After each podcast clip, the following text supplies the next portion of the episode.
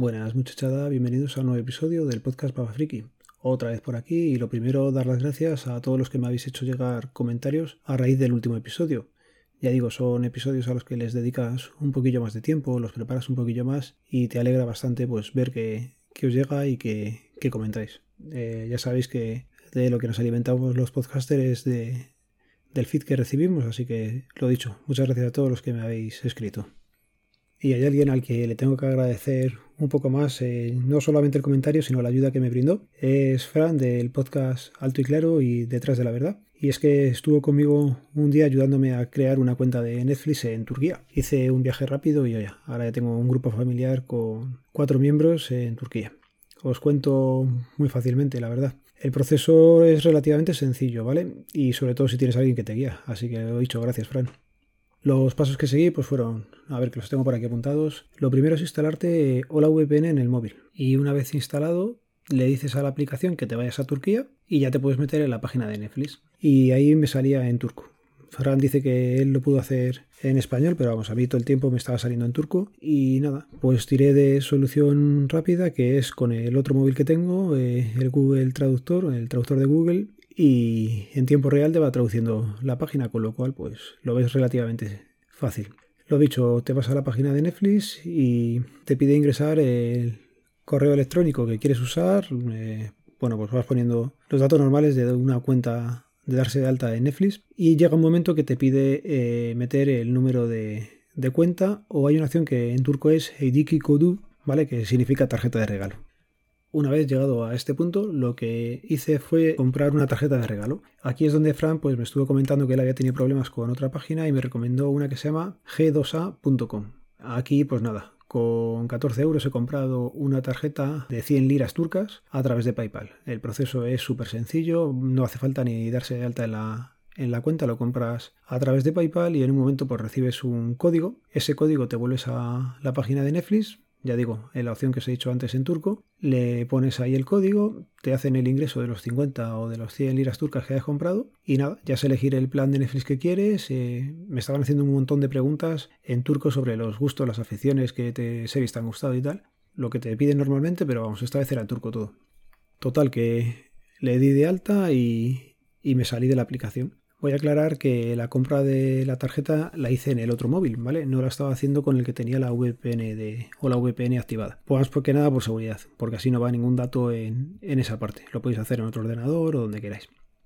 Ya digo, yo la alta las hice con los móviles, o sea que más cosillas eh, a destacar. Una vez ya tienes la cuenta en Turquía, lo que tienes que volver a hacer es entrar en el perfil y poner todo en cristiano. Es nada, elegir el idioma español de castellano y ya está si te sigue saliendo en turco, lo más fácil es cerrar la aplicación, volver a entrar y ya, ya puedes elegir los perfiles y te sale completamente en español y 100% operativo. La cosa es que, bueno, merece la pena, es un poco más barato. Eh, lo bueno también es que cacharreas un poco y siempre es entretenido. Y problema, pues que ahora mismo no sé exactamente a cuánto está el cambio de la lira turca ni a cuánto nos va a costar a los que estamos en la familia, pero bueno. Ya tenía otra cuenta de familia turca gracias a otro podcaster. Desde aquí darle las gracias públicamente también por meterme en su familia. Y esta pues es para mis padres que estaban con otra familia normal y ha habido, pues eso, como en todas las familias normales también hay problemas y se ha disuelto, ¿vale?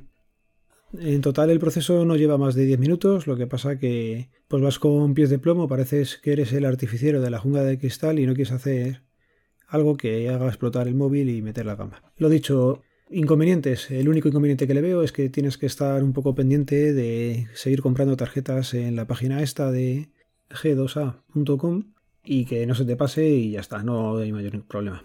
Más cosillas que quería comentaros hoy. Bueno, pocas veces me meto con temas de política, ¿vale? No es una cosa que me prodigue mucho por aquí y en este caso no sé si extenderme mucho. La verdad es que el tema daría para, para largo y tendido. Pero os dejo una pincelada, ¿vale? El otro día, el viernes 23 de abril de este año del 2021, en el boletín oficial del Estado, el partido que gobierna o que están gobernando han hecho una cosa que yo creo que no había pasado nunca y es eh, hacer propaganda o meterse con un partido de la oposición, ¿vale? Tú puedes estar de acuerdo o no con una reforma que se haya hecho o con una ley que se haya aprobado, como suele pasar con las que son de educación y cada vez que cambia el gobierno pues sacan su ley orgánica de educación, la LOCSE, la LOE, la ley, como sea, tiene tanto nombre ya, ¿vale? Pero cuando se cambia lo que ha hecho el otro partido, normalmente no se nombra directamente al partido que lo ha hecho. Y esta vez pues ha habido un cruce de línea roja, no sé, a mí me parece muy feo en el preámbulo, que es donde se está exponiendo el por qué se va a cambiar un artículo de la ley, han puesto, coño, una araña. Joder. Vale, perdonar, ha habido una interrupción con una araña bajando por aquí por casa. Yo no había visto arañas aquí en la vida. Bueno, lo que estaba diciendo, el tema es que en el preámbulo han cogido y han metido una cosa un poco fea, ¿vale? Y es que con la crisis como oportunidad, desde la llegada al gobierno del Partido Popular en diciembre de 2011, se inició un proceso constante y sistemático de desmantelación de las libertades y especialmente de aquellas que afectan a la manifestación pública del desacuerdo con las políticas económicas del gobierno. Joder, ese párrafo hace daño, porque puedes estar pensando que ha sido el Partido Popular el que metió el cambio en su momento, ¿vale? Es cierto, lo hizo el Partido Popular, y puedes estar en desacuerdo con ellos, pero no hace falta que lo plasmes así en una cosa que será ley. Pero bueno, ya digo, eh, da para más y mm, sí quisiera hablar un poco de ello, porque ya no por el tema de política, sino por el tema de artículo que ha derogado este boletín oficial del Estado del 23 de abril, Que estaba derogando el artículo 315, que es del Código Penal, que dicho así, pues te va a sonar a chino, lógicamente, pero abarca los delitos contra los derechos de los trabajadores, concretamente al de ecuaciones. Ya digo, no me voy a extender mucho más. Si tengo tiempo y me da por ahí, pues os lo explicaré un poco. Ya digo, me ha parecido un poco surrealista tanto el preámbulo que han hecho como el artículo que han querido quitar. No entiendo muy bien, ya os lo explicaré más adelante. Venga, y volviendo con un cacharreo, que si no me lío y quería comentarlo, y además es una cosa que me estaba pasando ahora mismo. Como sabéis, estoy en el grupo de Telegram de Cacharreo Geek y el otro día Félix, un compañero del grupo, pues comentaba que tenía un paquete parado hace tiempo y que la aplicación de Parcels, como me pasa a mí, pues no me estaba actualizando. En mi caso había comprado un pincho Bluetooth, ¿vale? Era para el ordenador. Lo que quiero hacer es usar el PC y el Echo Dot que tengo al lado como altavoz. La teoría es fácil, pones el pincho USB, le dices que se enlace al Bluetooth y tendría que poder sacar por ahí el sonido. Bueno, pues no me está funcionando. Le he comentado eso, que me ha llegado el paquete y la aplicación de Parcels no había actualizado nada me sigue apareciendo como eh, despacho de aduanas exitoso y hace 18 días de eso y hoy me ha llegado el paquete. Pues nada, no sé qué le pasará a correos, a la aplicación o a quién, pero está un poco desfasado el tema. Y nada, que una cosa sencilla como era poner el pincho USB, conectar el altavoz, pues se está complicando y, y lo que es la informática, cuando funcione algo bien, pues joder, estará uno agradecido. Lo gracioso es que ha sido feliz que también tiene un Echo tiene Bluetooth en su PC, tiene un Echo Dot donde probarlo, ha hecho la prueba y ya él le ha funcionado la primera pues son estas maravillas de la informática que a veces te dan ganas de mandarlo toda la mierda. Y nada, lo voy a ir dejando por aquí.